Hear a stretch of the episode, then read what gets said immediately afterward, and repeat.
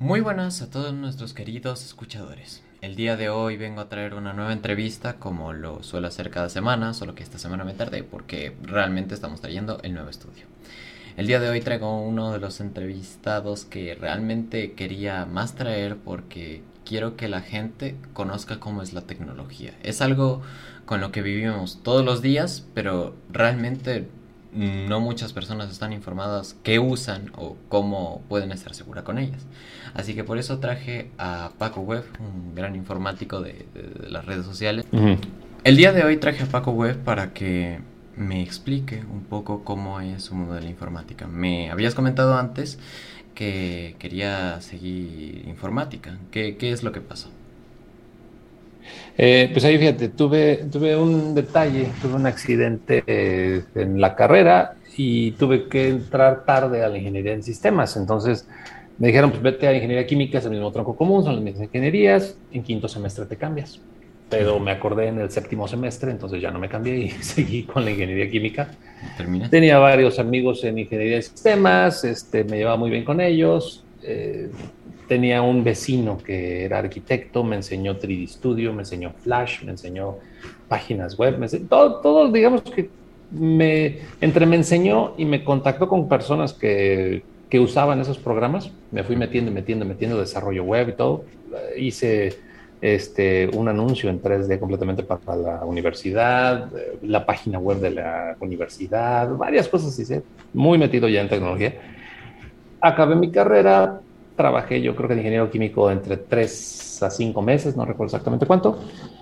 Y dije, no, sabes que esto está muy complejo porque eran empresas muy chiquitas acá donde vivo. Este era, era o el jefe de química y yo, y pues dije, aquí nunca voy a subir de nivel ni de puesto. Y, y mientras iba siguiendo con el proyecto de páginas web y todo, empecé con eso. Contacté un buen proyecto de una página de internet con un equipo de fútbol local. Eh, y de ahí dije, ¿sabes qué? Aquí creo que hay más dinero, es más divertido, es más interesante. Y le seguí. Entonces empecé como freelancer. De freelancer me metí ya a hacer una empresa de marketing digital como unos siete años. Páginas web, yo creo que hicimos como unas 400 páginas, yo creo. Este, un montón. Em, y ya hablando de este término, freelancer, eh, es un medio por el que recurren muchos jóvenes de, de mi edad o más allá para empezar con un poco el desarrollo de medios digitales. ¿Tú lo recomiendas para iniciar desde una base o crees que es mejor ya empezar en una empresa fija? Mira, yo siempre les digo que si tienes la habilidad y la posibilidad, empieza en páginas como Fiverr, Upwork, todas esas, eh, porque vas teniendo un portafolio. O sea, tú antes de salir de la carrera ya vas a tener un portafolio de 5 o 10 clientes y les vas a llevar, dos años de ventaja a tus compañeros, porque así ya vas a llegar directo a una empresa, mira, esto es todo lo que ya he hecho, ya esto es mi trabajo previo, y ahí vas a ir aprendiendo también las cosas que se ocupan en la vida diaria, digamos, en la vida diaria profesional, porque no es lo mismo que en la escuela te enseñan a que debes de tener el diseño así, asá, con las líneas, y llegas con un cliente, dame una página web, SAS, o sea. Nada más, o sea. Es eh, muy diferente. Tú quieres sacar, porque sí, me, sí, sí ¿Hay libertad creativa? ¿Hay libertad creativa eh, cuando te ponen a hacer una página web o una plataforma? ¿Tú tienes una cierta libertad creativa? Depende del cliente, depende del cliente, porque te digo, sí conocí a un par de amigos que eran de muy de libro. No, es que el logotipo representa los colores y el azul y la tierra y el bien sabe y el cliente así como que se ve re feo, cámbialo. O sea, les valía gorro la super explicación técnica. Yo quiero un perro café que esté haciendo esto. Ya, ese es el logo. Oye, pero se ve horrible, parece de, tienda de barro. No me importa. O sea, hay veces que te dan la libertad creativa, hay veces que el cliente te va a decir, quiero esto. Y tienes que poner ahí en una balanza, este, ¿quieres que te paguen o, quieres este, tu libertad creativa que muchas veces ya en la vida real, en la vida profesional, es donde dices, híjole, pero está feo, pues sí, pero es el que me pagó. Ahí es cuando entra, pues si el cliente tiene o no la razón. Pero es el que le gusta al cliente. Eh, siempre, siempre es eso. El, y, y, eh, ya que vas teniendo ese portafolio de servicios, ya que vas teniendo cierta cantidad de clientes, ahí ya tú puedes empezar a así decir, ¿sabes qué? Está muy bonito tu perro que quieres, pero está mal. Ahora sí yo te puedo decir, porque ya tengo un portafolio detrás, ya tengo una experiencia detrás. No, esto no te sirve. ¿Por qué? Porque muchas veces los clientes te dicen, yo lo quiero porque que me gusta a mí. Pero el cliente tampoco es para él, o sea, es para los clientes de tu cliente. Entonces, hacerle entender eso a veces, híjoles, es, complejo. la mercadotecnia en, en, este aspecto porque tienes que buscar algo llamativo y que también sea algo que busque la persona que te está pagando. Eh, metiéndonos un poco al rubro más laboral de esto, ¿es un trabajo muy explotado? ¿Tú sientes que realmente no hay tantas limitaciones como las podría haber en un trabajo tan legalizado como podría ser un contador o cualquier otra cosa? Es, es, diferente. Aquí, aquí está la parte, como dicen los, los gurús de emprendimiento, y tienes tus horarios, tienes tus ganancias ilimitadas. Ah, como me caen gordos los que te dicen ganancias ilimitadas, que no, saben realmente. Puedes tener ganancias ilimitadas.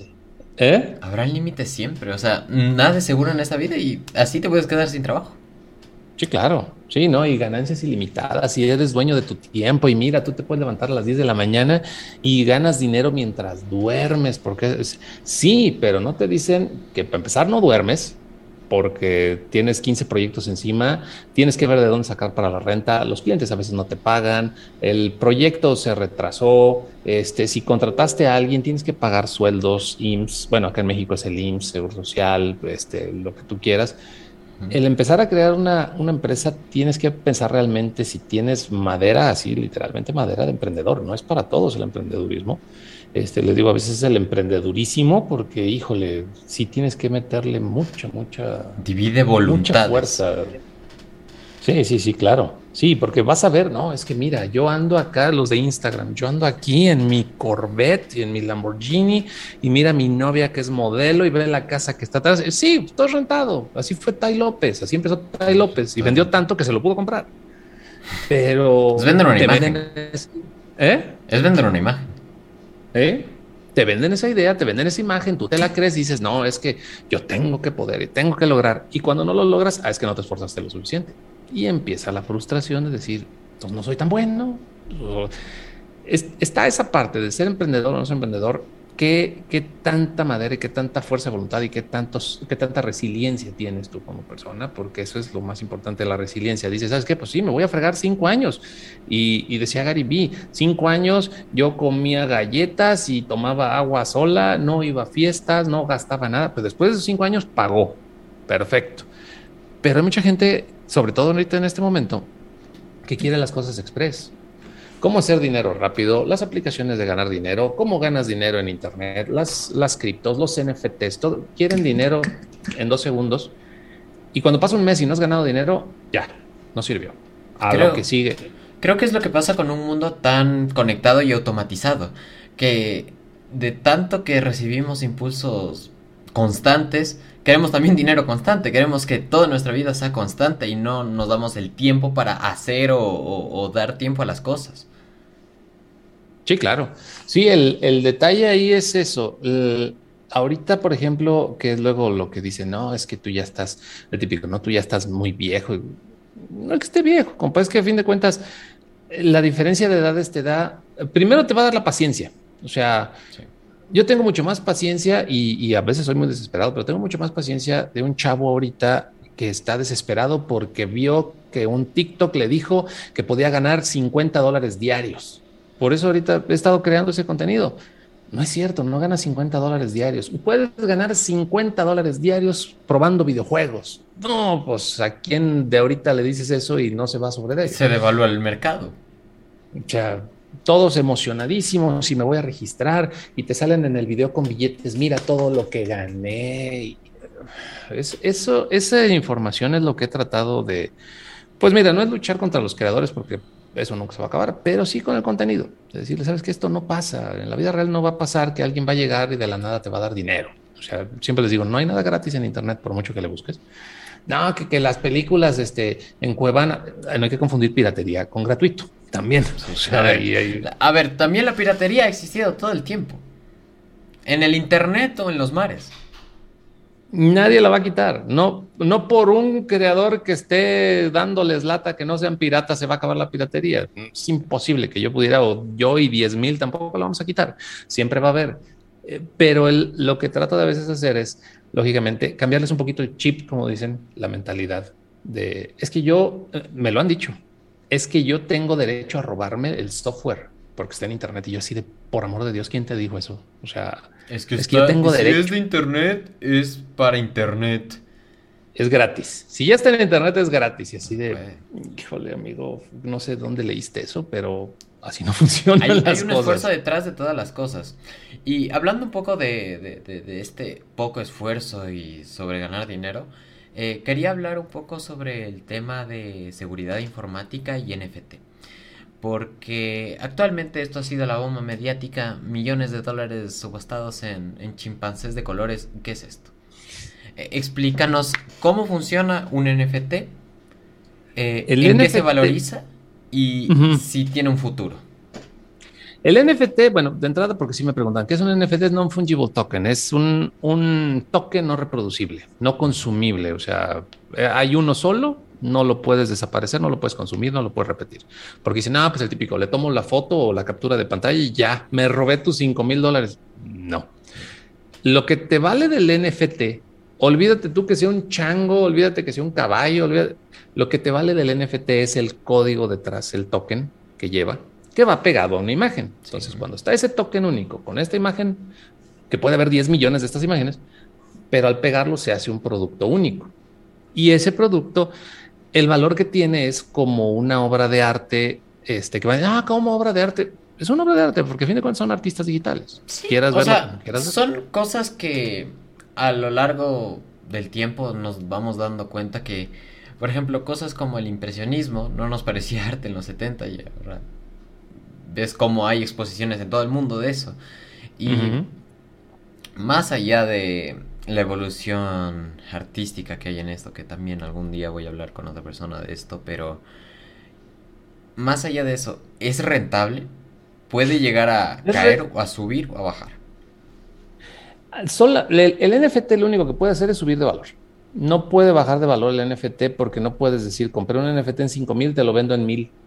Pues, o sea, ya cuando Gracias por matando eso, nadie te lo va a comprar, o sea, porque van a decir, ¿y por qué me lo estás vendiendo más, más barato? O sea, que hay detrás, ¿no? Entonces, el, el NFT, digo, tienen que verlo como, como una obra de arte digital en el sentido de que la obra de arte, por ejemplo, un Rembrandt lleva la historia de quién, quién lo pintó, dónde estuvo, si estuvo en tal museo, si se salvó de un incendio, si se lo llevó el Adolfo de Alemania y lo tuvo en sus arcas. O sea, todo eso le da valor a la pintura. Lo mismo acá en un NFT te va diciendo toda la historia. Si lo hiciste tú y lo compró Elon Musk y luego lo compró Bill Gates y luego lo compró Michael Jordan, tu NFT de 5 dólares va a valer 5 millones porque ha pasado por las manos de personas famosas. Eso es, digamos, la historia del valor que le da un NFT, pero dicen, es que cómo va a valer una cosa digital. No, no, es que las cosas digitales, una página web. El, el, ejemplo con el que, y eso, eso tengo que hacerles un video de TikTok que no se los he hecho porque todavía tengo mucho, ah, es que esas cosas no valen. Mira, te lo voy a poner bien fácil. Debe tener un fundamento. ¿Cuánto gastan? Ya no digas tú cuánto gastan tus primos, tus sobrinos, tus hijos, tus amigos, tú lo que tú quieras en skins de Fortnite, en skins de Warzone es lo mismo, son NFTs. 300 dólares en League of Legends, una persona que participó en este podcast. O sea, tan fácil. Compran la, skin del Mandalorian en, en, Fortnite, 15 dólares. Pero ahí no son NFTs porque son repetibles. Todos pueden tener el skin. Pero si hay gente que le da un valor a un skin que ni te hace más bueno, que ni te hace más, este, más rápido, ni te da más armas, nada más se ve bonito esos son NFTs, pero son repetibles. Esos, esos no son NF, no son non esos son fungible tokens. Esos son FTs, no NFTs. NFTs Ahora imagínate, es como si no se pudiera reproducir. Es algo que solo tienes tú. Perfecto. Imagínate que en Fortnite estuviera el skin de Elon Musk. Solo hay uno en el mundo. ¿Cuántos, ¿Cuántos estarían peleando por el skin de Fortnite de Elon Musk? Nada más hay uno. Uno. Ahí está, lo avientan, mátense. Órale, gástenle. Es exactamente eso. Los que digan que no valen estas cosas digitales, piensa cuánto dinero no te están gastando los, los parientes en un juego de eso. Es lo mismo. Están comprando algo que no puedes tocar, que no puedes usar para otra cosa, que no te sirve absolutamente de nada hasta cierto punto, porque pues en el juego pues nomás se ve más bonito. Y un NFT como tal, tú lo compras y dices, bueno, pues ahí lo tengo en mi computadora. ¿Y de qué te sirve? ¿Te hace mejor? Está en el metaverso. Está en el metaverso. En el metaverso, ahí, ahí es donde viene la otra parte, porque dice, no, es que el último que lo compró ese va a perder dinero. Depende. Si compraste un NFT que alguien hizo un dibujito, ahí está, tengo NFTs y ya lo compraste, ahí sí puedes perder. Pero si te metes en un proyecto de crecimiento, como el de los changos, que tienen los tienen el yate, que puedes hacer reuniones en yate, los de Gary Vee, que puedes entrar a las convenciones de Gary Vee, este, los del otro eh, los golems son de, otros... Willy Rex que te dan ropa, por ejemplo. Willy Rex, Adidas te da ropa. O sea, todo eso tiene ya un extra y aparte te va a ir dando valor. Si Willy Rex a la larga se hace tan famoso como el Rubius o como este, el Gref, su NFT va a subir de precio. El, el, de Adidas va a subir de precio, los de los changos van a seguir subiendo de precio porque puedes hacer una reunión. Imagínate que vas a una reunión a un yate, nada más porque tienes el chango, y te encuentras a, este Justin Bieber. Pues, ¿Qué onda, Justin? Nos tomamos un selfie.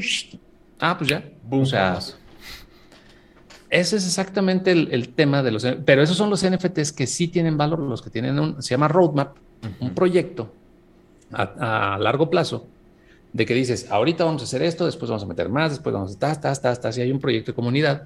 Pero... Y eso sí llevan un crecimiento de, valor. Los otros de que alguien hizo un una vaca y lo que sea, pues ahí se quedaron. Es que ahí hay un montón de NFTs, pero por ejemplo, eh, en este caso de los de los eh, de los simios específicamente, hay algunos que han llegado a valer más de 120 mil dólares y otros que se vendieron por 20 centavos. Sí, claro. ¿Cuál es lo que fundamenta este precio? Primera, el, ese, ese roadmap, porque ahí hay otra cosa. En los NFTs hay piratería. Está el NFT del chango, el, el Board Ape Club, Ajá. que tienes que verlo y tiene una palomita azul como los de TikTok o los de Instagram, están verificados. Y su piso, de su precio de piso, por así decirlo, son 70 Ethereums, que son 210 mil dólares.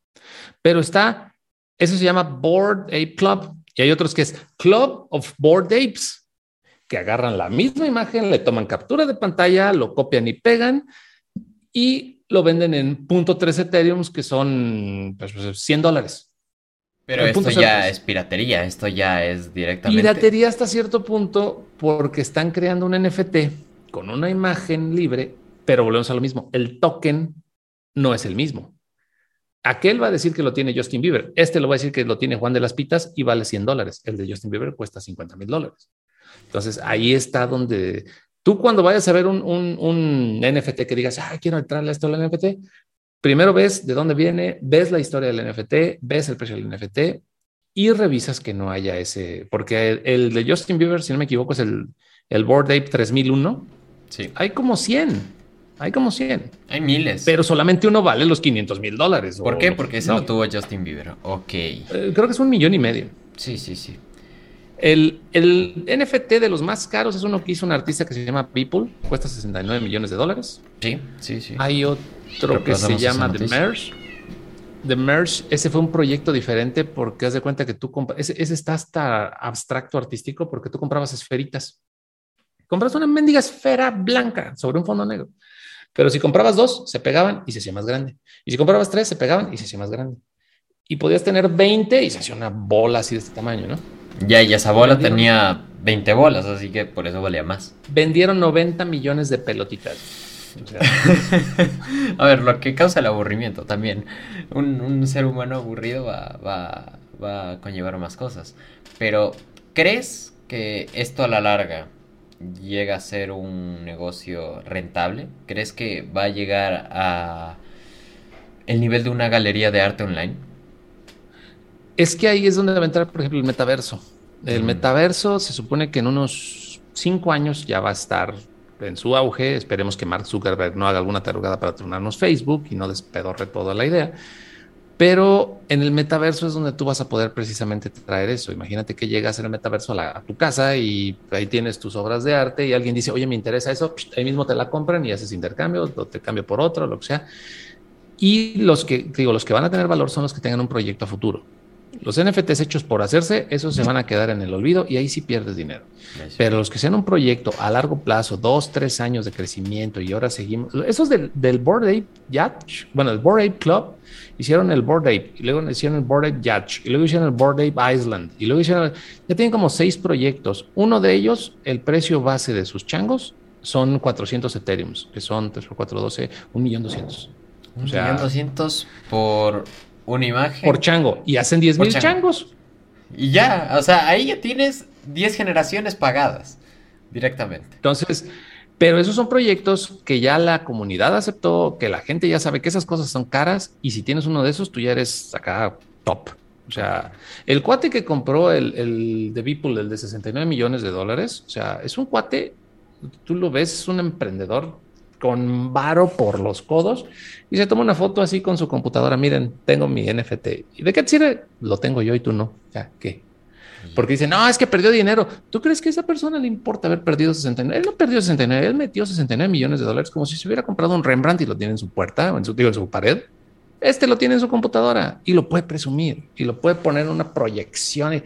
Yo tengo una Lo más probable es que las generaciones de ese tipo vendan ese mismo NFT por el cuádruple del precio. ¿Por qué? Porque en su momento se vendió por 69 mil. Si, si sigue el, el, mismo estilo, digamos, de lo que fuera una obra de arte real, física, una pintura, el Beeple, si sigue creciendo como artista y se hace más famoso y sigue creciendo, al rato, como dices, 69 millones va a valer 200 millones y después, Dios no quiera, se muere Imagínate, tienes una obra de un artista que fue la única. Es, el Guernica de Picasso. O sea, imagínate comprar ahorita el Guernica de Picasso. ¿Cuándo? O sea, no te alcanza. Pero pues este cuate lo tiene y lo compró cuando era barato, de 69 millones. Barato. Barato para, para un bolsillo primermundista, pero eh, hablando de este tema de, de, protección de las NFTs, quiero hablar un poco sobre otro tema en el que estás familiarizado, quiero entrar un poco sobre ciberseguridad. Actualmente, ¿cómo está el mundo ante una posible ante un posible ataque? Primero, lo que primero atacarían sería gobiernos o cosas así, y de ahí cómo nos afectaría a nosotros como personas comunes. Pues es que mira, aquí el, el problema que es lo que siempre les digo yo a los a todos los las personas que ahí me, me apoyan en la cuenta, porque son mucho de que no, pues es que me gusta lo pirata, pero con un antivirus se me quita. Esto, y, o sea, como que dicen, y con una VPN me cuido, y con una no sé qué, pero, perdón, quieren seguir en ese, en ese ambiente. Ese ambiente ahorita es muy riesgoso. Si están hackeando a Samsung, si están hackeando a Mercado Libre, si están hackeando a Nvidia, ¿Tú crees que un chavito con un teléfono Huawei de 3, 4 mil pesos que ande de pirata, no, hombre, le sacan hasta las anginas? Entonces, el, el, primer antivirus que les he dicho siempre es el sentido común. Oye, pues estos me están regalando Netflix, HBO, Amazon, Hulu, todo gratis. O sea, mínimo, ¿por qué? Que no hay nada gratis. ¿Qué, ¿Cuál es tu interés? Hay un interés. No hay nada gratis. ¿Por qué están regalando eso? ¿Qué hay detrás? ¿Qué hay de fondo? ¿De dónde van a sacar ellos recursos? Porque no pueden así que, ah, mira, yo soy bien buena gente, me voy a poner a regalar Netflix a todo el mundo. O sea, no, es imposible. Hubo un ejemplo bien padre, bien fácil que, que salió, porque mm, yo siempre les canto, no hay nada gratis en Internet. Y había una página de fútbol, se llamaba. Ajá. Les dije, este es gratis, no tiene anuncios, les dije, pero en cualquier momento le van a poner anuncios. Yo creo que ahorita este proyecto va empezando, va haciendo una prueba y a ver cómo les va. Todos, no, que no hay nada gratis en Internet, eres, típico, los haters, eres bien mentiroso, que quién saque. Bueno, ese video tuvo más de medio millón de reproducciones. A la tarde de ese mismo día, la página la tiraron porque se metieron tantas personas y era un servidor gratis. Soportaba yo creo que dos mil visitas y pues ahí le mandé 500 mil, nada más. En 500 mil, si es que no, más con las... Al día siguiente la vuelven a subir pero ya con un letrero. No ponemos anuncio, pero les pedimos donaciones porque el servidor no es gratis. Dije, a ver, todos esos que decían, ¿qué hubo? Ahí está su página gratis, ya cobran. Entonces, este. Por, explotarla, ahí está. Pásenle, con mucho gusto. Entonces, el, el primer, digo, el primer antivirus es el sentido común. Está muy raro que esté gratis. Lo segundo Está muy es. raro que sea gratis. Lo segundo es que el, el, por mucho antivirus que tengas, por mucha VPN, seguridad y el navegador y el Tor y todo eso, el, el problema es tu dedote. Tu dedote que le dice instalar, abrir, dar clic, lo que sea. Por mucho antivirus que te diga, no, espérate, no le cállate, yo quiero bajar la película de Batman. Oye, que, yo quiero verla. Pum, ya va. Y eso ya se te metieron hasta la cocina. Que muchos también me dicen, este, es que yo no soy famoso. Yo no tengo dinero, yo no soy famoso, yo, yo no importo en la vida. Uno se me puso bien dramático, yo no importo en la vida, ¿qué le voy a importar a un hacker? ¿A ti te importan tus datos bancarios? no tengo cuentas, no tengo dinero. Le dije, aquí el problema es, es esa concepción de que crees que el hacker va por dinero. El hacker va por información. El hacker va para saber, primero, lógicamente, va a investigar si tienes algo. Si no tienes nada, se va a ir contra los que tienes agregados en tus contactos, porque ahí vas a tener un papá, una mamá, un tío que sí tienen tarjeta de crédito y les vas a mandar un mensaje desde tu teléfono diciendo, mamá, ¿me puedes depositar? Le van a sacar cuentas, le van a sacar información, le van a sacar, le van a hacer phishing, le van a hacer doxeo y al rato que te cuento que ya los tienen ahí hasta amenazados con imágenes y con los IPs de la familia y, y no sabes las historias de terror que me escriben por Instagram de gente que los han amenazado, de gente que les han hecho, de gente que les han dicho. Cuéntanos alguna de estas historias así de doxeo, de así que te hayan asustado realmente de cómo está la seguridad informática actualmente. Hay uno que, este, haz de cuenta que le, ese no fue de doxeo, ese fue de ransomware. Este, el típico que no pasa nada, esta computadora no pasa nada. Se empezó a meter a páginas, se empezó a meter a todo gratis, pero le cayó un ransomware. Eh, para mi gusto, los ransomware es de lo peor que hay. Deja tú los virus y lo que tú quieras. El ransomware, para mi gusto, es lo peor porque, aunque sea un virus, lo puedes curar, pero un ransomware es virtualmente imposible limpiarlo. ¿Qué es lo que te hace al, procesador o al.? No, el ransomware lo que hace es que todos tus archivos se los encripta y te, y te llega un correo y te dice: Tengo tus archivos secuestrados, necesitas depositarme en Bitcoin dos mil dólares. Si no me los depositas en 48 horas, se desaparecen tus archivos y bye. Hay gente que le vale gorro, pero este amigo tenía todas las fotografías de su familia desde que nació su hija de 15 años. Este, 15 años de, de, vida familiar desaparecidos. Porque dijo, no, este es puro cuento, que quién sabe qué, a los dos días, su computadora limpia. Entonces, él no, a él no le robaron un peso, a él no lo dañaron este, monetariamente, a él no lo doxearon, a él no, pero ahorita la gente ya no imprime una sola foto. No, desde que nació su hija no tiene una sola foto de ella. O sea, y la niña tiene 15 años. Entonces, o sea, y todas las subió y ya. Las tenía en su computadora, no tenía respaldos, no tenía backups, no tenía nada. Bueno, eso, eso también es una cosa que quiero hablar un poco. Nosotros confiamos mucho en la plataforma de backups, quizá más usada del mundo occidental, Drive. Quiero que me digas un poco hasta dónde Google ha visto nuestra privacidad. ¿Hasta dónde ha hurgado Google? No, Google, Google sabe eh, desde qué zapato calzas hasta qué hiciste ayer a las 10.36 con 20 segundos de la noche. O sea, sabe todo. Google sabe todo. Sí, de la única forma que puedes estar lejos de Google es no teniendo un equipo, no teniendo conexión a Internet. Pero nadie quiere ser eso ahorita. Y en cierto modo es ya es relativo. O sea, ya la gente se acostumbra. Yo, por ejemplo, estoy completamente consciente de que Google me rastrea, de que Google sabe de mí todo, sabe más que yo. Sabe este, más él que de mí mismo. Sí, claro, sí, porque luego este, lo que dicen es que nos escucha Google. No, no nos escucha. A fin de cuentas, por ejemplo, la, típica que decían es que estuve hablando con mi amigo de unos zapatos y al día siguiente me llegaron anuncios. Eso, eso no es ningún truco. Facebook o Google te detectan que estás cerca del equipo de tu amigo, tú estás hablando con él y le estás enseñando alguna página, él te enseña otra y se cruzan la información porque dicen, estos están juntos, están este, relativamente cierto tiempo juntos, son amigos, son conocidos, son novios, son lo que tú quieras. Ahora vamos a cruzar información. A este le gustaron los zapatos, a este le gustaron las bocinas, ahora van al revés, a ver qué les vendemos. Y a tu amigo le van a llegar las bocinas, a ti te van a llegar los zapatos pero no es porque los escuchen, es porque a fin de cuentas todos los algoritmos es lo que hacen, está revisando qué está haciendo la gente en línea y te revisa todo. Hay una página que se llama, se me fue el nombre ahorita, para si quieren luego buscarla, déjame te digo nada más. Claro, y dejo el link en la descripción para todo el que la quiera visitar. Uh, se llama Timeline. Es Timeline de Google. Google Maps Timeline. Eh, Manager Timeline y Sí. Time, así búscale timeline, línea de tiempo de Google. Línea de tiempo de Google, ya. Lo buscan así, te va a pedir que entres a Google y lo que sea. Entonces, lo que hace la línea de tiempo de Google, te pone el mapa del mundo. Y te va diciendo a dónde fuiste, cuánto tiempo estuviste en dónde. O sea, esto es para las pues ahora sí que es el, consejo tóxico que no me gusta dar, pero para cuando quieran.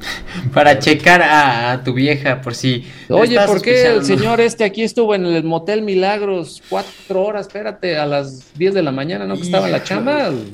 Es que yo tengo un pajarito virtual. Todo, todo te dice, todo, todo. ¿A qué hora, en qué te desplazaste? ¿Cuánto tiempo hiciste del punto A al punto B? ¿Qué días? ¿A qué hora? Todo. y sale un timeline y tú puedes verlo hasta, hasta te hace como la peliculita de y estuvo aquí. Te hace todo el recorrido. Puedes verlo por fechas, puedes verlo por lugares, puedes verlo por personas. Y desde que tienes tu cuenta de Google. Desde que tienes tu cuenta de Google y si lo pusiste en un celular, te está arrastrando por el GPS. Mm. Hablando más de este, de este tema de algoritmos, de cómo las redes sociales se intercalean para darnos información, quiero mostrarte uno de los bueno, quiero preguntarte uno de los algoritmos más quizá tenebrosos y por el que tú más te mueves, TikTok. O sea, tenemos que reconocer que TikTok a la hora de reconocer gustos personales es muy rápido. Em, ¿Cómo crees que llega a tanta información? Lo que pasa es que TikTok, de hecho, ahorita está haciendo una jugada muy extraña porque está metiendo videos de 10 minutos. No sé si funciona. Este, a, mí, a mí me metieron, o sea, yo puedo poner clips de 5 minutos, me conviene. Sí, no, sí, sí, claro. Hay gente que, como me decían, este, todo el mundo subiendo los, los videos de la Rosa de Guadalupe. No sé si sepas, pero. Pues, eso es otra piratería. eso se puede vender como NFT. Un video de TikTok puede ser un NFT. Este, entonces, por ejemplo, la ventaja de TikTok que tiene el algoritmo, porque vas a encontrar miles de gurús de marketing que no, es que los hashtags y tienes que usar esto. Ahorita traen lo de la música, los trends de música te hacen vida, es puro cuento. La verdad, bien fácil te voy a decir, los hashtags son para el buscador. Tú le pones, yo por ejemplo, un hashtag que uso Paco Web. Tú escribes Paco Web, es un buscador. Los hashtags son un buscador, no son trending, no son virales, sino lo que siempre les digo, usarían el el hashtag FYP, ese, si no me equivoco, tiene como 15 billones de reproducciones. 7 billones, sí, sí, sí. Un número así estúpidamente gigante. O sea, imagínate, todos, todos los videos eran virales usando el hashtag FYP. es imposible. Ese es un buscador. Las canciones. Las canciones no te van a hacer viral. El chiste es que hagas un trend que le guste a la gente con una canción que le está gustando de moda y todo, porque no es lo mismo que salga una chica con tres pedacitos de ropa bailando súper ahorita uno que traen de moda de una muchacha que se tira al piso y baila toda así. Ah, es lo mismo. Sí, sí, sí. ahorita vas a ir a buscarlo. entendí. Google, Google. Sí, vas ahorita a TikTok, se llama se llama Anita, busca el tren, el, sí, sí, challenge sí, Anita. Ya, ya, te cacho, ya te cacho, sí. Ya sabes cuál. Perfecto. Imagínate que lo hago yo. ¿Quién lo va a querer ver? O sea, pero es que estoy haciendo la música, estoy haciendo el tren, ¿por qué no me hago viral? Pues porque ¿Y si solo se pone la música? En A ver, yo he hecho este truco varias veces y sí me ha salido. O sea, yo en la media de visitas de TikTok que tengo son unas mil, pero cuando yo he puesto el, el audio así bajo, o sea, totalmente la música silenciada y el audio del video, pero con la música puesta, sí he notado una subida creciente de, de lo que pasa es que, por ejemplo, ahí precisamente como la persona le está silenciando la música, no está esperando el tren del baile. Mm. Si le pones la musiquita del tren del baile, va a decir, a ver, ¿a qué hora empieza a bailar? No baila, vámonos, no me interesa. Pero si la usas de fondo, pues ahí te la va a dejar, te la va a estar mostrando, porque si está mostrando, puede estar mostrando las, las videos que traigan ese, esa música, pero todo, todo el algoritmo de TikTok depende en cuánto tiempo te quedas en el video. Por muchos hashtags, por mucha música, por muchos trends, por mucho. Lo único que sirve en TikTok es cuánto tiempo te quedas en el video. Ni los likes, ni los comentarios, ni los shares. ¿Cuánto tiempo te quedas? Si tú hiciste un video con una canción silenciada, que la gente no va a estar esperando que bailes ni te tires al piso y hagas tu madre, va a ver tu video, le va a salir a más personas tal vez porque es la música de moda que está, pero la diferencia es si haces que esperen el tren o haces que vean tu video. A lo mejor esos videos que han tenido más, más interacciones porque realmente ven más tu video. O sea, eso es lo más importante, que se queden entre un entre 30 a 45 segundos en tu video, con eso te empieza a viralizar literalmente TikTok. Si logras eso, si haces videos de máximo 45 segundos y logras que los vean más de 30 segundos, estás haciendo que vean más del 70%, con eso lo haces. O sea, yo he hecho videos sin música, sin hashtags, sin nada, pum, un millón. Los he hecho a la una de la mañana. Así a pedo El horario no importa, o sea, porque eso también es otra cosa de los gurús. Debes de subirlo a tal y tal hora. No. Tú súbelo a la hora que quieras y cuando se te dé tu red, gana. El algoritmo se va a encargar de darte a conocer. Y tengo ahí el gato ya jodiendo. No, no, aquí también tenemos una invitada. Ah, sí. Nada más que se para en la ventana, va a estar echando relajo. es así, tranquila. Y el, entonces te digo, ese es el chiste. Si, si tú haces que tu video sea lo suficientemente atractivo para la persona, si haces que se quede más de 30, 45 segundos en tu video, lo va a detectar TikTok primero como algoritmo, que eso le gustó a él, y va a empezar a mostrar cosas similares, va a empezar a mostrar cosas similares, y con eso va a conocer. Si yo, por ejemplo, estoy viendo este video de la muchacha y lo paso rápido, a mí ya no me lo muestra. O sea, al principio que estaba como que de modo, si los pasas rápido, si quieres dejar de ver, o sea, bloquearlos, ponerle no me interesa y todo, yo he bloqueado a, un, a una cuenta de autos, como no tienes una idea, y me salen los lives. Yo así de, no quiero me salen los lives. O sea, y no quiero verlo. Pásalo rápido. Ya no me lo muestra. cuando no quieres ver alguien, pásalo así de que, en la madre, a la fregada, así el menos de dos segundos, con eso vas a desaparecer los de tu feed.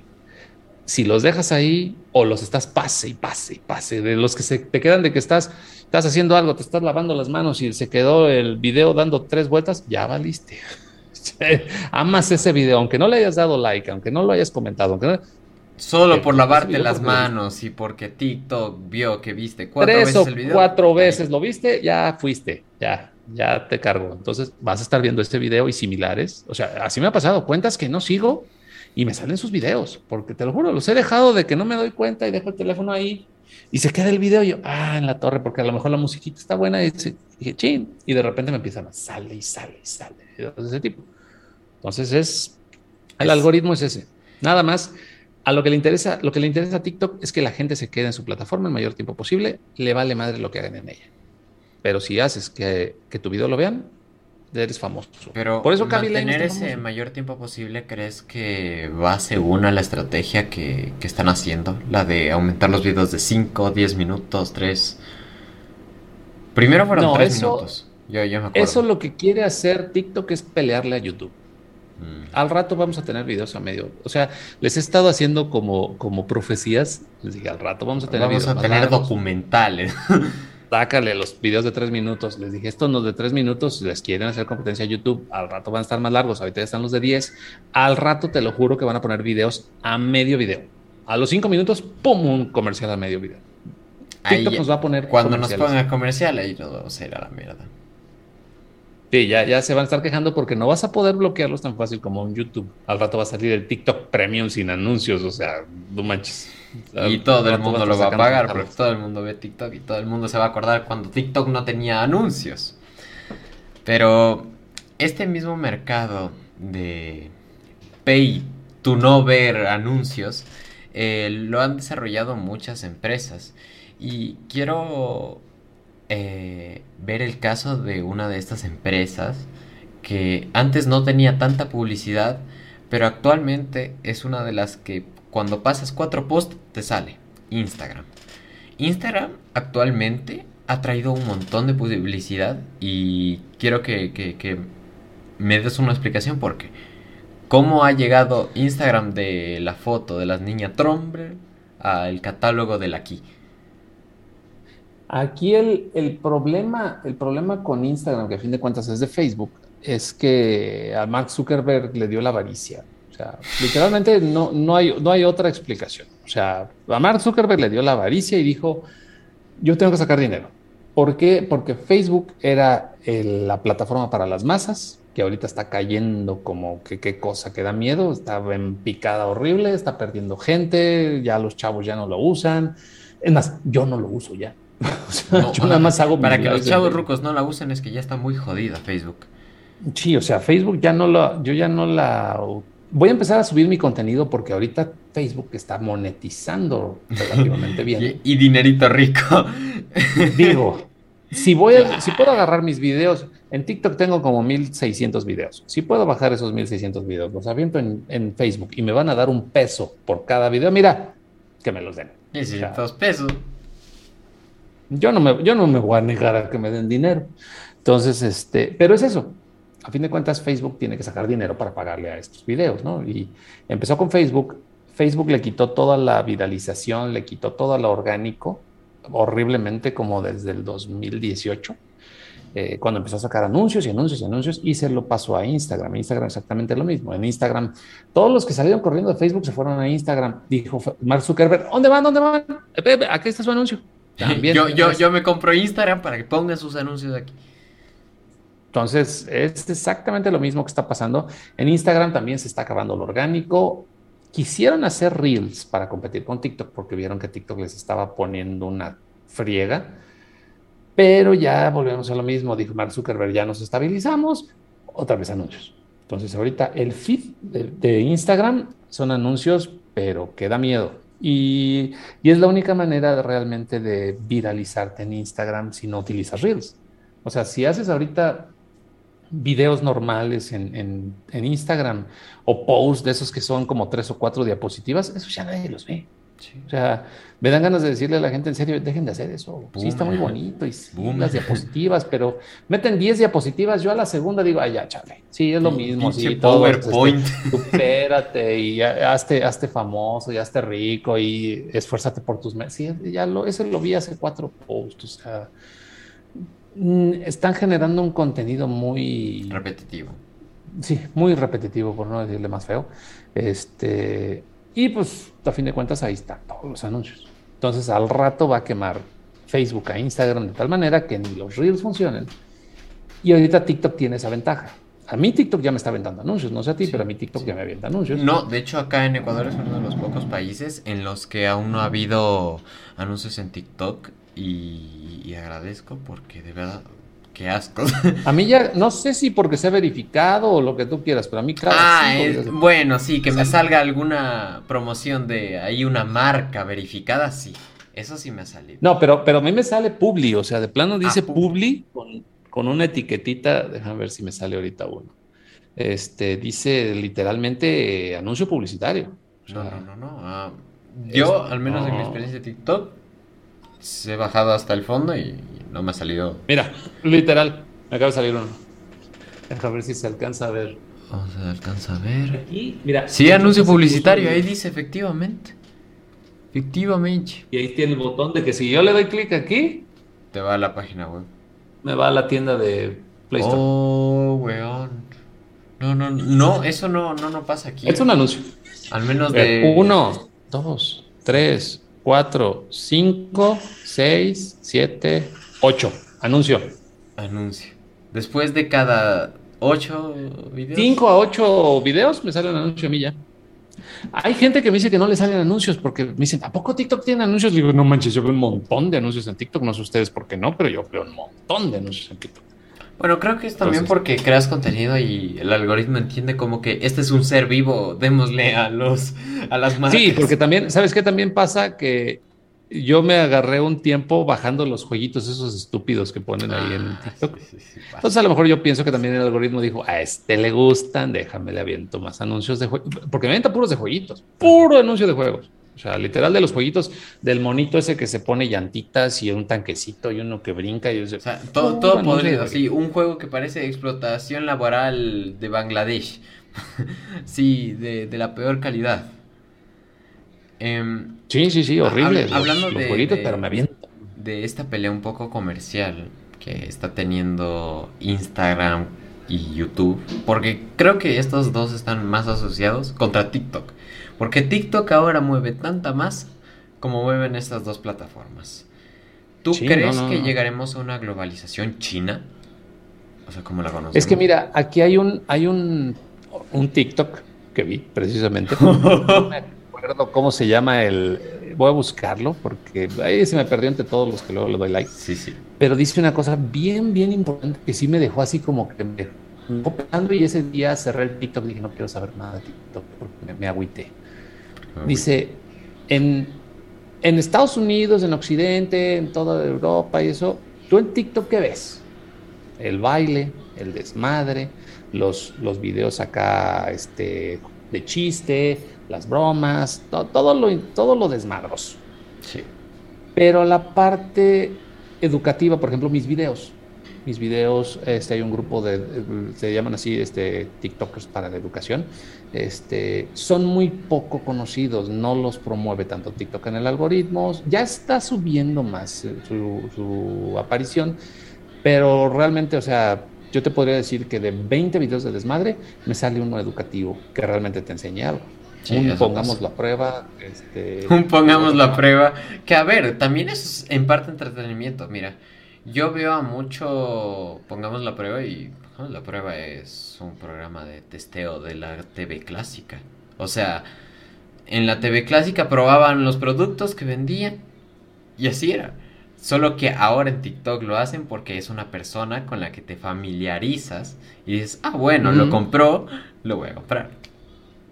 Sí, claro. No, y, y ese es, esa es una, una manera muy padre de tener esa interacción, porque él no se pone a bailar, a veces hace videos de chiste y Sí, todo sí. eso, pero es una persona que da educación. Este, el Wikiseba es, es completamente científico, o sea, este, hay una que se llama, dicen la doctora Mapache, te da cosas de historia y de ciencia acá bien elevadas. Otra, otra chica, no me acuerdo cómo se llama, que habla en francés, este, cosas de biotecnología que tú dices, güey, o sea, para TikTok biotecnología, pues, dices, ¿de dónde?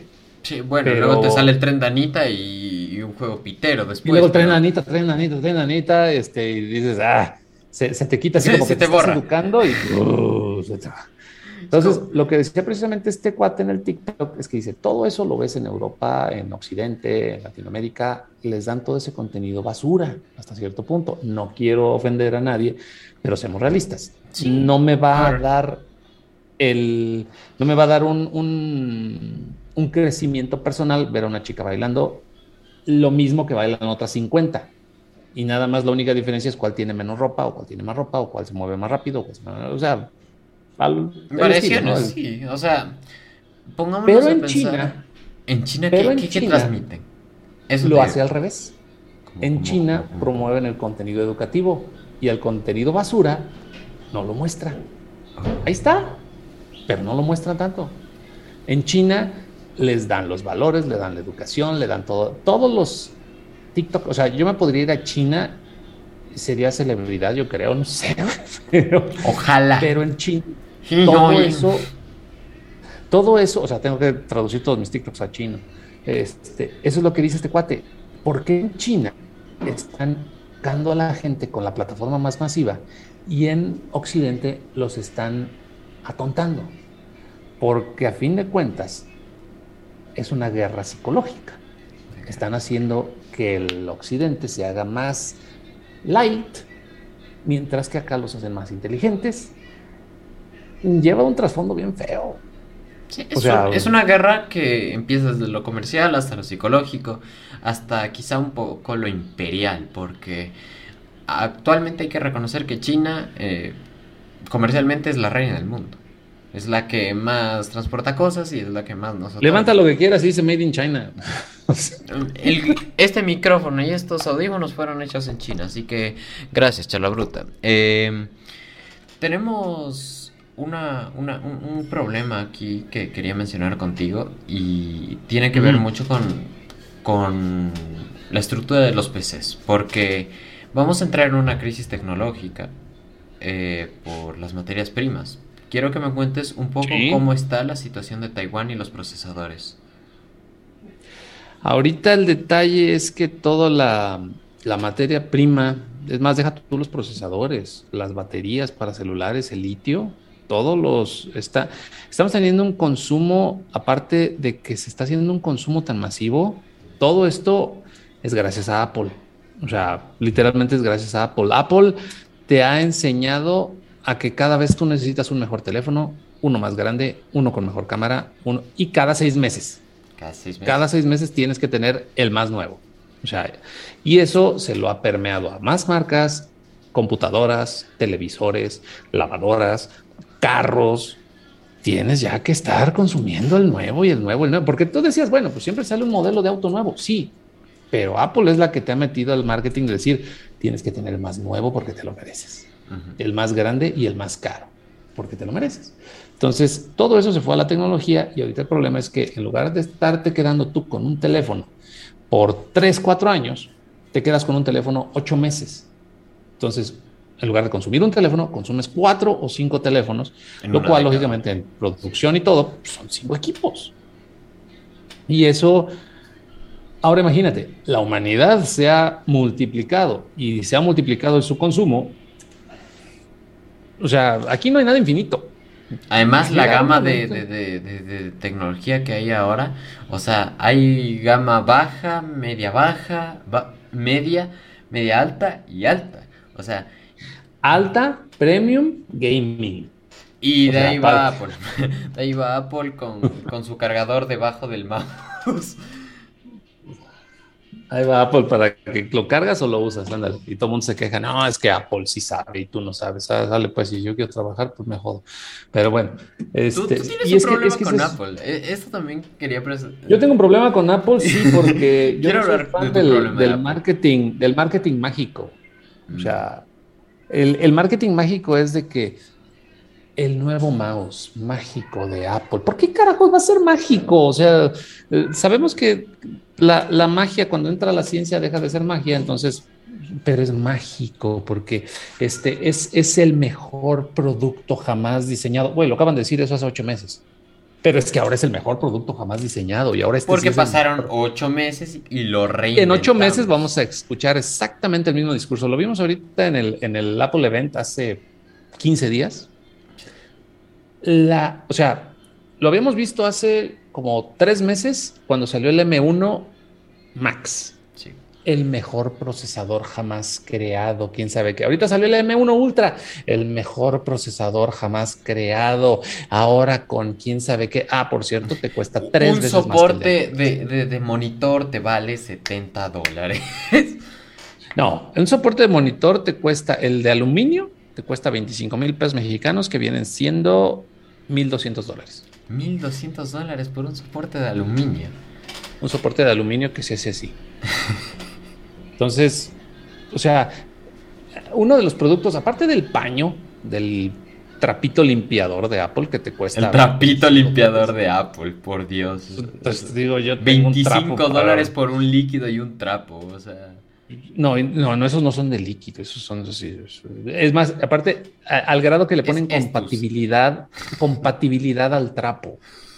Debes de tener un iPhone del 8 para arriba, si no me equivoco, porque para el iPhone 7 ya no le sirve, tienes que comprar el downgrade. No sé qué carajos. O sea, es que también esa es una cosa que quiero hablar contigo, un poco el tema de los downgrades, porque cada día la tecnología avanza.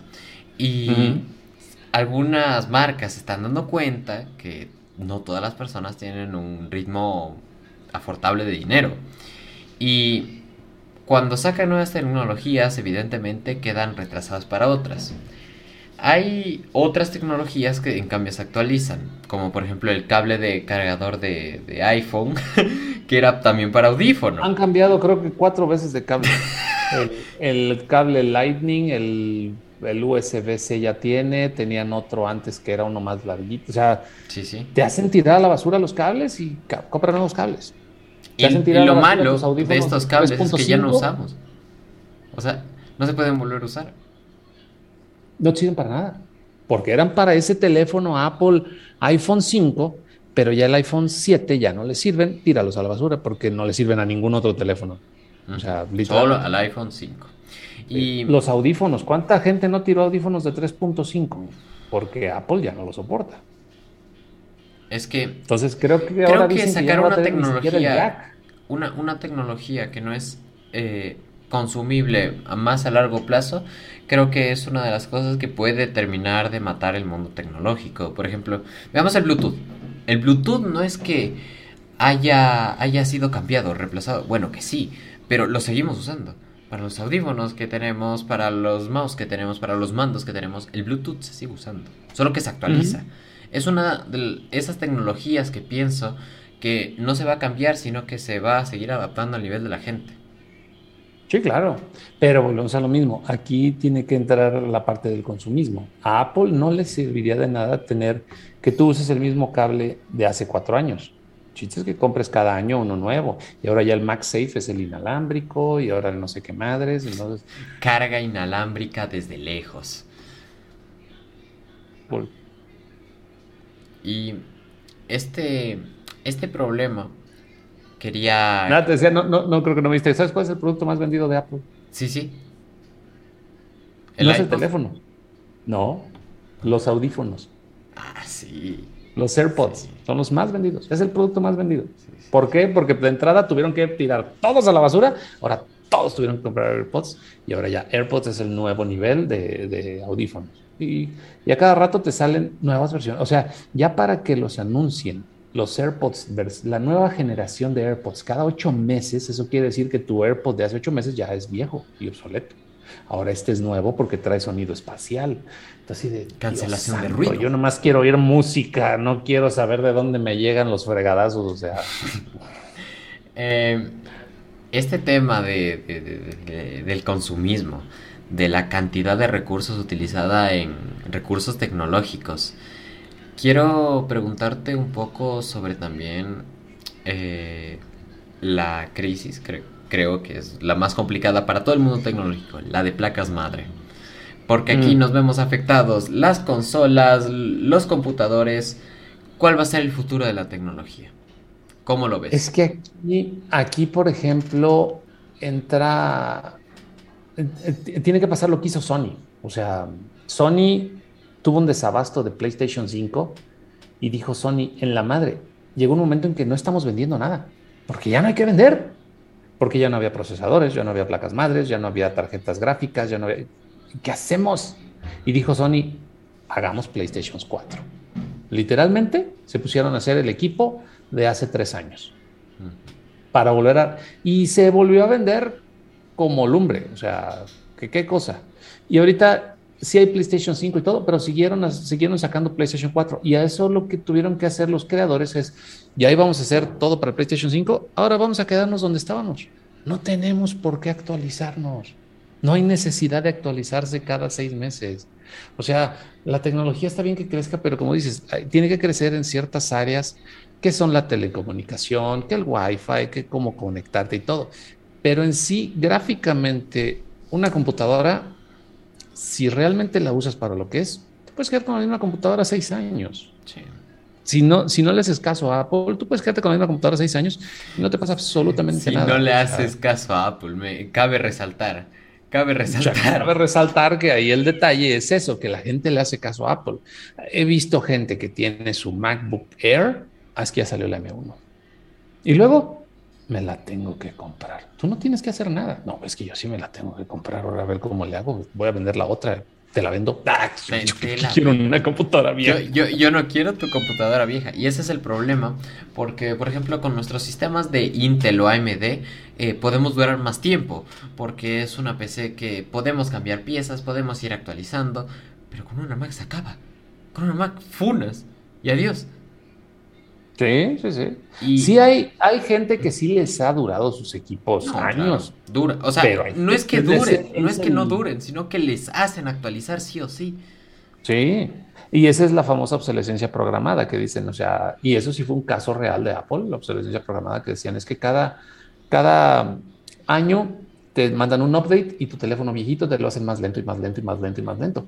Se metieron estudios y en Francia, Francia le ganó a Apple y Apple le tuvo que pagar 50 dólares a cada usuario de Francia que tuviera un iPhone, porque le estaban haciendo su teléfono más viejo, más lento, perdón. Y bueno, lo siguen haciendo, pero... Sí, no, lo siguen haciendo, pero pues ya así como que más... Pero como ya pagaron, ya pagaron en Francia. El... toma 50 dólares de una vez, de todos modos su teléfono en un mes no sirve. Este, Nos vas a dar 450. La batería no, no hacía que funcionara al 100% el procesador entonces lo que hacían era un downgrade de la batería y se hacía más lento tu equipo porque no le llegaba suficiente energía. Entonces eso iba pasando, iba pasando y llegaba un momento, este teléfono no sirve, quiero nuevo. O sea, hay, hay, un anuncio, un video en TikTok que me dio, bueno, no es anuncio, es un video que me dio mucha risa de unos españoles que está comprando uno, ay, es que ya quiero el nuevo, no sé cómo le dice, el iPhone o lo que tú quieras, ay, el iPhone 7 ya salió así, quién sabe qué, quién sabe cuánto, ya lo va a pagar este, oye, ¿qué es ese? Es el iPhone 8, acaba de salir. Ah, a ver, mejor de ese. No, pero ya le cobré este. Bueno, está bien, démelo. Y ya lo, ah, pues déme el iPhone 8. ¿O no le interesa el 9? Oiga, pero que, sí, el 9. Oiga, pero que ya salió el 10. Oiga, que tengo el 11, el 12 y el 13. ¿De una vez los quieren? Le empieza a hacer una cuenta y le vende. en el anuncio, ese video, le venden como hasta el iPhone 35. o sea, de que se voltea nuevo, se voltea nuevo. O sea, así te traen, así te traen y te hacen consumir porque te da el FOMO de que, híjole, me, me da el fear of missing out. ¿Qué va a pasar si no tengo la mejor cámara para mis TikToks? ¿Qué va a pasar si ahorita no puedo tomar la mejor cámara a mi gato, la mejor fotografía a mi gato? O sea, híjole, y aquel sí lo va a tomar y yo no. Ah. Em, quiero también hablar de este tema de conectividad y de cómo la gente se sienta presionada a recibir nueva tecnología. Cómo la gente realmente actualmente requiere tener la tecnología de la más alta punta. Ese es, ese es precisamente el FOMO, o sea, el, fear of missing out de decir, híjole, es que no tengo lo más nuevo, no tengo lo más importante, no tengo... Es, es mucho de lo que dicen, compras cosas para, para aparentar contra gente que no le a gente que no le importas. O sea, no, es que a mí me van a ver y traigo el nuevo iPhone, mira, aquí se ven las tres camaritas y quién sabe qué, o sea, y a mí yo casi caigo, ¿eh? porque yo tengo el S21 y ya salió el S22 y yo estoy así de...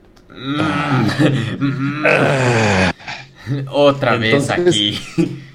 Pero yo me voy a quedar con ese teléfono mínimo dos años. O sea, esto, esto no lo voy a, porque ya lo que hago es que lo saco a plazos para no, o sea, si, si lo tuviera ya pagado, yo estaría viendo a dónde lo vendo. O sea, yo estaría así de. Bueno, ya necesito el 22, va, va, va, va. Y, es que es lo que te digo, lo han pasado otras marcas. Mm. Otras marcas lo hacían un poquito más tranquilo. Ahorita ya es que a ver quién saca primero el modelo nuevo y a ver quién trae la cámara más De hecho, me acuerdo que para desde el 5 hasta el 7 se tomó 4 años. Y desde el 7 hasta el 9 hubo año y medio. O sea, empezó a decrecer el tiempo. Y vio que, a, vio que a Apple le funcionaba. Ya, a todos le funcionaron, a Xiaomi, a Foco, a, a, a, Redmi, a todos. A todos les sirve. Sí, sí, sí. Ven que les funciona, ven que la fórmula funciona, ven que la gente compra. Y como lógicamente hay gente que no va a comprar un iPhone van a comprar lo que les alcance. Entonces, pues van a agarrar cualquier otra cosa. Y eso sí me decían, ah, es que no compras iPhone porque no te alcanza. Dije, ay, comprar tú no te compras un Samsung Fold de 50 mil pesos, de 2.500 dólares. O sea, tampoco. Y, y, hay equipos más caros que el iPhone, pero el chiste es, el chiste es ese marketing mágico que te digo que luego hace, hace precisamente eso. creer que si tienes lo más nuevo es mejor. Que iPhone no llega tan lejos, o sea que iPhone también tiene sus ciertas limitaciones en aspectos de ah, aplicaciones. A ver, que no es la tecnología de la más alta punta como ellos hacen aparentar. Las, las cámaras, déjame, déjame acuerdo cómo está. Los sensores de, iPhone los hace Sony. Eso quiere decir que los, los Sony, los Xperia tienen mejor sensor que, que los iPhone. Las cámaras las hace Samsung. Eso quiere decir que las cámaras de Samsung son mejores que las de iPhone. Las pantallas, bueno, si no me acuerdo, creo que es al revés. Las pantallas las hace Samsung y las cámaras las hace. Era. ¿Quién era? Ahorita no me acuerdo las marcas. Pues son tres marcas que tienen que ver. Sí, sí. Pero es lo que le digo. Samsung, por ejemplo, si hace las pantallas, no le va a dar la mejor pantalla a su competencia. Va a tener Lógicamente, le va a dar una pantalla tantito abajo y él va a tener su mejor pantalla. Entonces, aunque te digan que la, pantalla mágica de iPhone, sí, las hace Samsung son mejores las de Samsung. Entonces, es, iPhone, la desventaja que tiene es que no hace nada. iPhone lo único que hace es hace ensamblar y ensambla. Pero son piezas de otros lados, no producen, no crean. Y por eso también tuvieron luego muchas broncas con el iPhone 12 cuando se acabó la producción, porque no había piezas. Porque Samsung dijo, ah, de darte a ti a trabajar yo en los míos, ahí te ves. Entonces, y luego por eso están las demandas y que Apple demanda a Samsung y todo el mundo hace un drama. Y es... Bueno, lo mismo, para, para, que le terminen comprando a los dos, para tener un iPhone en el teléfono y luego una tele Samsung, ¿sabes? O sea, es un poco lo más contradictorio del mundo. Eh, hablando de este mundo globalizado de que me hablabas de, de, de ultramarcas, muchas marcas están yendo actualmente por la situación de guerra en Rusia muchas marcas están empezando a dejar de distribuir eh, al gran país del este de, Asia. ¿Tú crees que en algún momento podremos perder una gran cantidad de, bueno, también materia prima, porque ahí se saca la mayoría de cobre, así que desde materia prima hasta ingreso. Es que hay mucho detalle, porque por ejemplo Putin ahorita trae una cosa que está queriendo hacer un cierre tecnológico, de decir, ok, me van a bloquear, yo también los bloqueo, y quiere hacer una cortina de hierro como la hizo China. En China no entran muchas marcas tecnológicas, en China no entran, o sea, China se consume a sí misma. Si Rusia hace eso y empieza a trabajar hacia sí misma y tiene todos esos recursos, al rato va a decir, ah, querías cobre, ¿qué crees? Te costaba un dólar o te cuesta 20 y se va a hacer de dinero. ¿Qué, cosa? O sea, este, este tema de la, de la, a fin de cuentas, todas las guerras, lo único que importa detrás es el dinero. Entonces, ahí, ahí hay mucho, mucho, este, mucha tela de donde cortar. Todo de, los mejores hackers, a fin de cuentas, están en Rusia. Entonces, las mejores defensas informáticas están en Rusia. Hablando de este tema de, de Rusia y de la información, quiero preguntarte cómo va a llegar, porque actualmente Rusia está bloqueando todo tipo de servicio de streaming, servicio de subida de videos, servicio de información, eh, del Ethernet, que es el que usualmente usamos. ¿Cómo crees que Rusia va a tomar otro sistema de comunicación o va a, o a retransformarse? Si se convierte en algo tan cerrado, eh, sí puede convertirse, o sea, en una potencia tecnológica, en una potencia económica, porque ahorita Rusia no está en sus mejores tiempos económicos, pero esto le puede dar un subidón impresionante porque le guste o no le guste, digo, los, recursos son finitos. Sí. Y si de repente dicen Rusia es la única que tiene, ¿qué vas a hacer? ¿Vas a dejar de hacer teléfonos? Porque Rusia no te... O sea, van a tener que hablarle bonito a Rusia y le van a tener que comprar a Rusia y la tecnología va a llegar un momento en que si Rusia genera tecnología propia, este, van a tener que llegar a algún acuerdo y Rusia va a tener el sartén por el mango. O sea, ahí es, ya no se va a convertir solamente en un temor de que tengo una bomba. Es que tengo los accesos de todas las redes, tengo todos los, imagínate, se puede poner, puede poner bien feo. Eh, o sea, realmente viviríamos en un mundo aún más separado. Porque China realmente estaba muy en su mundo. No entendemos mucho. Completamente separado. No entendemos qué pasa en China. Siempre pasa algo en China, pero no sabemos qué es. Y ahora va a ser algo así con Rusia. Porque con Rusia más o menos teníamos relaciones. Porque estaba eh, con Trumpcito, con la Unión Europea. Medianamente entendíamos. Ahora que se va a separar realmente de las conexiones globales, ¿crees que se va a haber un bloqueo de la información rusa, al menos por un tiempo. O sea, si de por sí no sabíamos mucho, ahora no vamos a ver nada. O sea, estás hablando que TikTok, Netflix, es más, vi una noticia que hasta Pokémon ya había bloqueado a Rusia. O sea, Pokémon Go, de que ya no podías ir a Rusia a buscar Pokémones. Eh, eso es muy triste porque hay un este Pokémon regional en Rusia, así que qué, deprimente. ya valió gorro. ¿Qué, qué ganas de llorar. Entonces, eh, a fin de cuentas, todo esto lo único que va a hacer es beneficiarlos a ellos, digo, porque van a poder desarrollar, o sea, tú en Estados Unidos sabes lo que está pasando, al menos más o menos con la tecnología, con todo el Internet, con todo. ¿Sabes cómo se está portando Estados Unidos? ¿Qué está pasando? Sus elecciones, esto. En, India sabes, en Brasil sabes, pero tú no sabes ni madres de China. tú no sabes qué está pasando en China y, y pueden estar creando un monstruo allá adentro y de repente cuando digan, o sea, si ya nos aventaron TikTok y toman, digo, lo mismo que te acabo de decir hace rato. De y si es que no inventaron el coronavirus. O sea, imagínate, todo eso está, está, bien, carambas, lo que pueden lograr, porque a fin de cuentas, que es lo que te dije hace rato, los, los hackers y todas estas personas, lo que importa, lo que importa es la información. La, las guerras se hacen por dinero, pero la que lo gana es quien tiene más información. Saber, o sea, para eso está Sun Tzu, el arte de la guerra. Lo primero es saber de tu enemigo, sabes todo lo que puedas de él y después despreocúpate. Entonces, si ellos saben de nosotros todo, porque acá les encanta presumir todo en las redes, y los rusos, mira, no digo nada, hasta que tenga toda la información necesaria, ahora sí voy a hacer algo. Yo creo que tienen algo. Yo creo que en algún momento va a llegar Rusia y va a decir, miren, aquí tenemos una... Trajimos la definición 18K. Les ganamos a todos. Se acabó.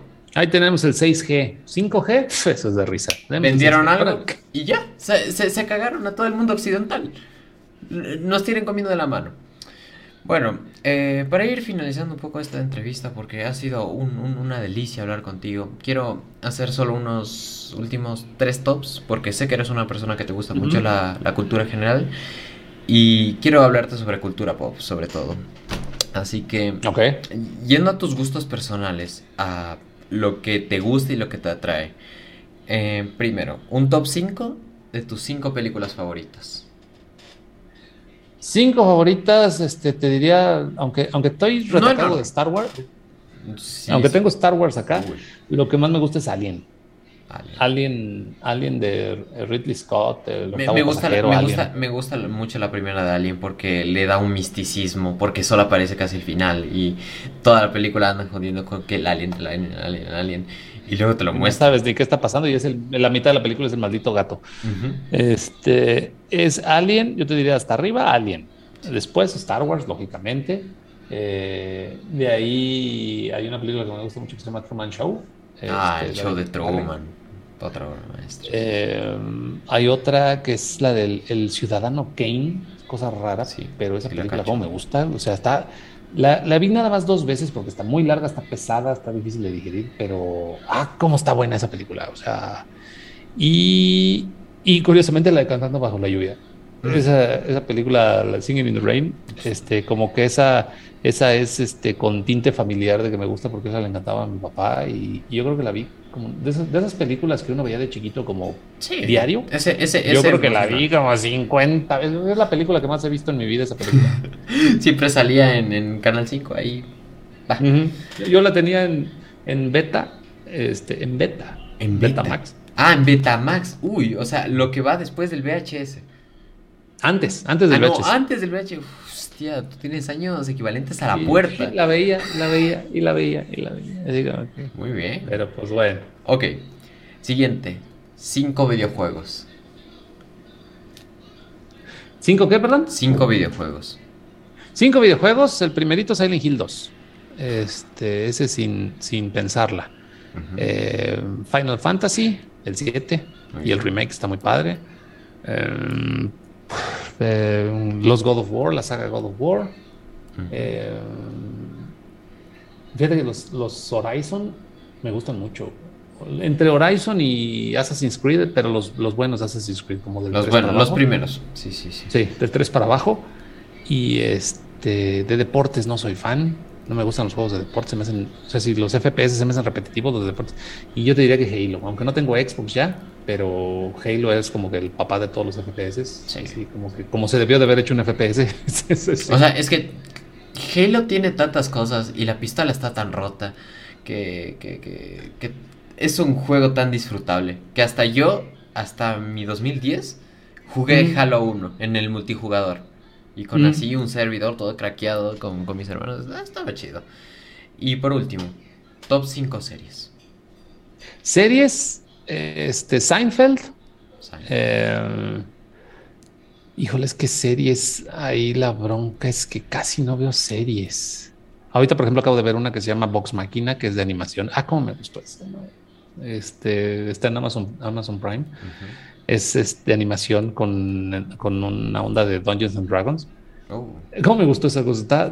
Porque me gusta mucho eso de lo fantástico de RPGs, Dungeons and Dragons. Este Vox Máquina está muy buena. Pero es de animación. Este. Híjole, es que te digo, series casi no veo. Veo pocas. Me, me voy más por anime. Ah, te vas a- No, no, eh, metamos, o sea, Cuando- serie estamos cuando viendo veo series, género veo con capítulo. O sea, si hablo de serie, es género con capítulos. Eh, sí, o sea, porque ahí, por ejemplo, te podría decir, en, en cuanto a anime, Tengen Toppa Gurren Laga, este, eh, Full Metal Alchemist Brotherhood, Oh. Code Geass, The Note y mm, así otra que se me ocurra de rápido. Este, híjole, es que he visto tanto anime. Tanto anime. Luego me dice, escoge uno. Em- em- empieza a recordar. Sí, no. Dragon Ball, tienes que agarrar Dragon Ball. Aunque digan, ah, Dragon Ball. Dragon Ball. Es Ya, que Dragon es Ball. histórico, es histórico. Sí, Dragon Ball tienes que agarrar porque es Dragon Ball. Bueno, Paco. Sí, pero hay muchas, muchas. One Punch Man, o sea, es muy entretenido. Es que tiene demasiada profundidad One Punch Man porque puedes ver algo en el capítulo 120 y algo y luego reverlo en el 729 y es como que no. Así que, Paco, ha sido un gusto hablar contigo. ¿Algún último mensaje que tengas para mi audiencia? Este, pues nada más que se acuerden la, la típica de que no hay nada gratis en internet, piénsenla tantito antes de andar en ese desmadre, porque más ahorita que estamos en un mundo, como decíamos, bien, muy hiperconectado, que se vienen cosas muy difíciles, que el dinero ya no sabemos si va a existir o no va a existir con esto de las criptos, tienen que cuidarse mucho. O sea, si van a andar, y, y es lo que les digo, si vas a andar en el desmadre de páginas, piratería y todo eso, cómprate un antivirus. No Sí. pagues nada, págate un antivirus nada más y mira, date vuelo. Mejor. Ya. Bueno, Sí. fue un gusto, Paco Web. Yo fui Ignacio y esto fue Charla Bruta.